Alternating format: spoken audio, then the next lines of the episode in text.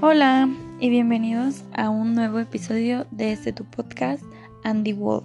El día de hoy les traigo una continuación, se podría decir, del tema de la depresión, ya que va muy de la mano con la depresión. Muchas personas lo sufren en conjunto, depresión y como ya lo viste en el título, ansiedad. Pero el día de hoy me quiero enfocar más al trastorno de ansiedad más que a la propia ansiedad, porque normalmente al día a día solemos sufrir pequeños ataques de pánico o ataques de ansiedad, que se les puede llamar así. Pero hoy me quiero enfocar en el trastorno de ansiedad, que es algo que te dura un poquito más, así como la depresión. Es lo mismo con la tristeza y la depresión, pues así la ansiedad, un ataque a un trastorno. Entonces, pues bueno, sean bienvenidos y pues vamos a empezar. Este, quise hacer pues este este podcast porque al hacer el anterior podcast, el de la depresión, pues me di cuenta que yo lo que realmente sufría era ansiedad. Pero a raíz de la ansiedad me surgió la depresión. Entonces, pues bueno, como ya les había dicho, van muy de la mano. Entonces, pues si tú estás sufriendo o estás pasando por un momento de ansiedad, pues este podcast te puede servir a que lo identifiques y saber cómo salir de él o cómo trabajarlo. Entonces, pues bueno, vamos a empezar definiendo qué es ansiedad. Es una respuesta de nuestro organismo a diversos eventos estresantes. ¿Qué quiere decir? Cuando nuestro organismo se, siente amenazado o se siente en presencia de algo que no le va a hacer bien, este recurre a este sentimiento de ansiedad. Te empieza los cambios físicos que se presentan son incremento de frecuencia cardíaca y flujo sanguíneo. Nuestro corazón empieza a latir a mil por hora y nuestro flujo sanguíneo empieza a circular, pero así, rapidísimo. Este, tensión muscular, empiezas a sentir tu cuerpo rígido, así como, pues sí, tenso, que no te puedes mover con la facilidad con la que normalmente te mueves. La piel fría por disminución de circulación sanguínea, el incremento de la presión arterial y mareos frecuentes. Eh, normalmente la ansiedad tiene como fin la supervivencia del individuo. ¿Qué quiere decir? O sea, como es una respuesta momentánea al momento de amenaza que estamos viviendo, está idealizado o pues está presente para ayudarnos a sobrevivir en la situación que estamos atravesando. O sea, en cierto modo la ansiedad es buena cuando es en pocas cantidades. Cuando la ansiedad ya empieza a ser parte de nuestro día a día, es ahí cuando se empieza a volver un trastorno y se vuelve negativo para nosotros. Este, las sensaciones psicológicas más frecuentes es sensación de miedo o de pánico. Sientes un miedo o sientes pánico de estar en donde estás o de ver lo que estás viendo o de escuchar lo que estás escuchando. Es súper normal tener esas sensaciones. Em, muchas veces cuando el ataque de ansiedad es muy fuerte, el, sientes como poder morir en ese momento. O sea, te viene la idea como, no manches, me voy a morir. No sé, pero a mí, siendo mujer, me ha pasado mucho, como ya lo hablaba en el tema del feminicidio. Si no lo has escuchado, te invito a escucharlo. Es un tema súper fuerte y es algo que estamos viviendo día a día. Entonces, pues a mí una vez me pasó una situación de que una camioneta se estacionó así, literal, a un lado de mí y se bajaron dos, dos chavos. Entonces, pues entré en pánico. Entonces, lo primero que hice fue correr y yo por dentro de mí decía, no manches, ya, ya me morí, me van a violar y me van a matar, no sé. Pensé lo peor, de verdad. Entonces es algo súper característico del trastorno de ansiedad o del ataque de ansiedad, sea cual sea. Sientes como que ya, no la, no la haces, ya no la vas a contar. Porque sientes que puedes morir en ese momento. Estas sensaciones tienden a movilizarnos y alejarnos del peligro, así como lo que a mí me pasó. Pero cuando no está presente una amenaza, o sea, cuando realmente no te encuentras amenazado, cuando todo está en tu imaginación, es cuando se vuelve un trastorno de ansiedad hasta volverse ataque de pánico. Lo que yo ya les platicaba en el episodio de la depresión, si no lo has escuchado, te invito a que lo escuches para que escuches mi testimonio. O sea, yo de verdad sentía pánico de estar sola en mi casa porque sentía que alguien iba a venir a matarme así. Y pues igual en la calle, o sea, me daba miedo caminar sola en la calle, tener que tomar el camión porque sentía que me iban a asaltar, porque sentía que me iban a secuestrar, no sé, mil cosas me pasaban por la mente, horrible. Bueno, vamos a pasar por los síntomas de la ansiedad. ¿Cómo identificas que tú tienes ansiedad? Pues estos son los síntomas.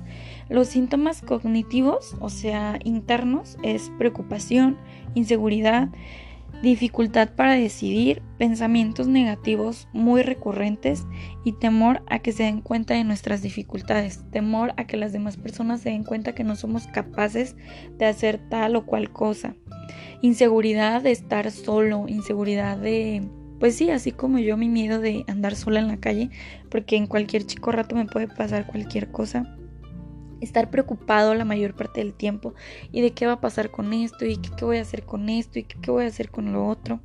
Entonces, bueno, temor a la pérdida de control, o sea, el miedo a ya no poder controlar tu cuerpo, ya no poder controlar la situación que estás viviendo, es algo muy, muy feo dificultades para pensar, estudiar o concentrarse. Normalmente cuando estamos ansiosos, o sea, estamos queriendo hacer algo, mordiéndonos las uñas, moviendo el pie, pensando en mil cosas y sin hacer nada. Entonces eso es súper característico de, de la ansiedad.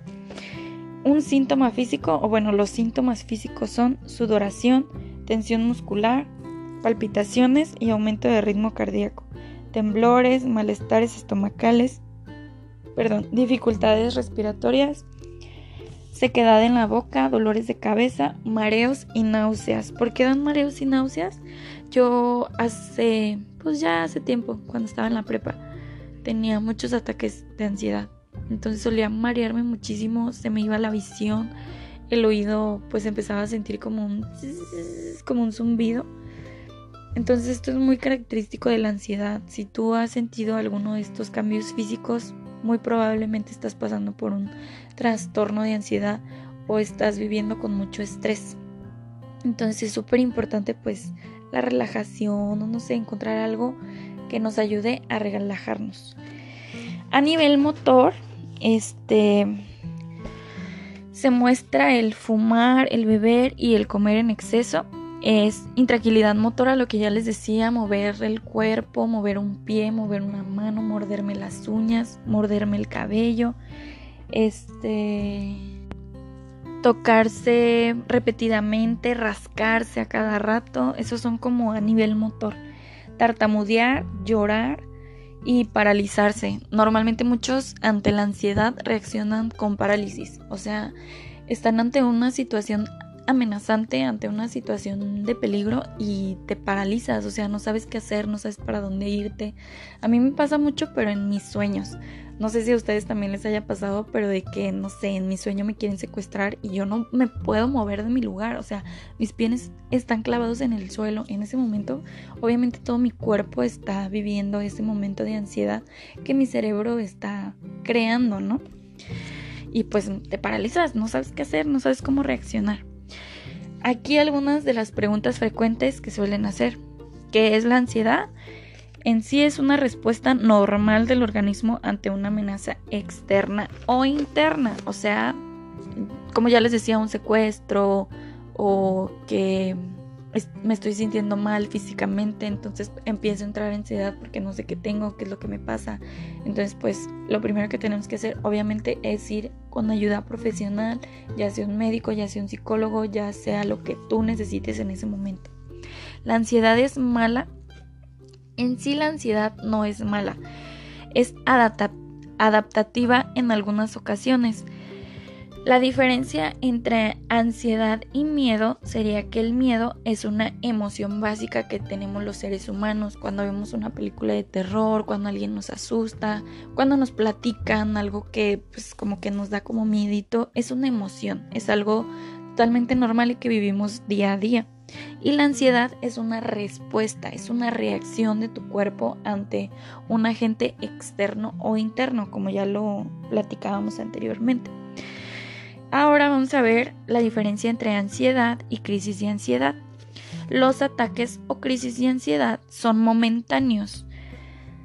Este pueden durar minutos u horas y la ansiedad, el trastorno de ansiedad, varios meses.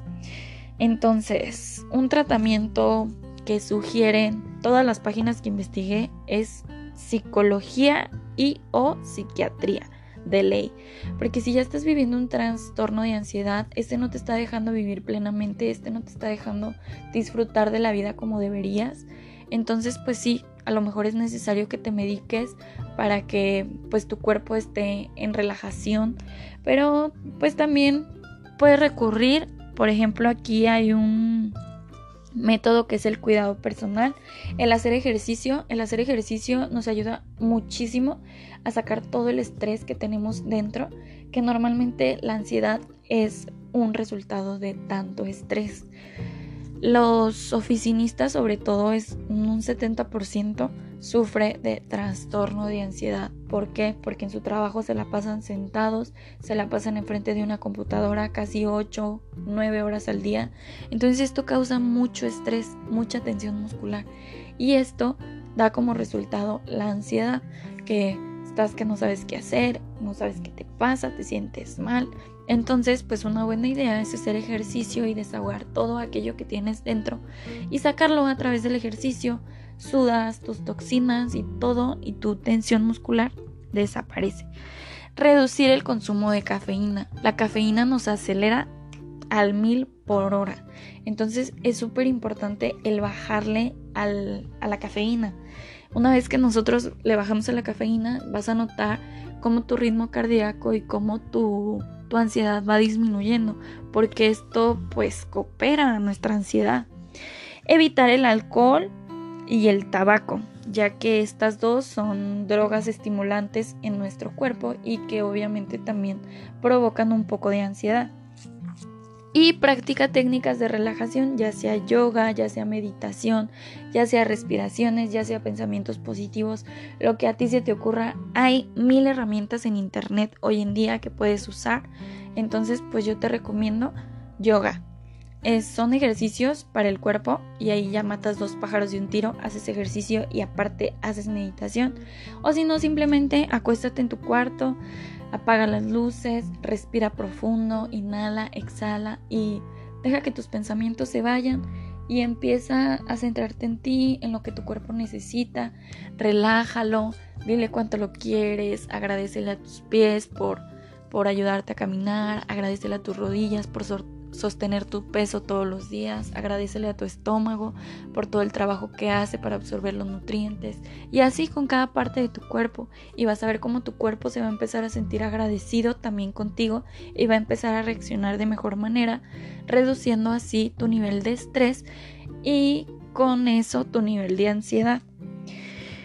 Y pues esos serían los consejos y hasta aquí sería el podcast de hoy. Espero que te haya servido de algo, espero que te hayas informado. Si tienes ansiedad y no lo sabías y ahora lo sabes, pues qué bueno que viste, digo que viste, que escuchaste este podcast.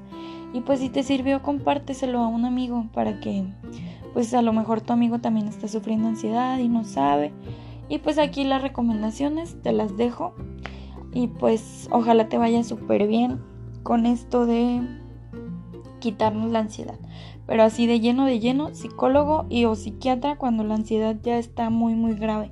Y si no, simplemente psicólogo para que tú te desahogues y todo. Ejercicio, meditación, agüita todos los días y con eso papá. Y con eso mamá.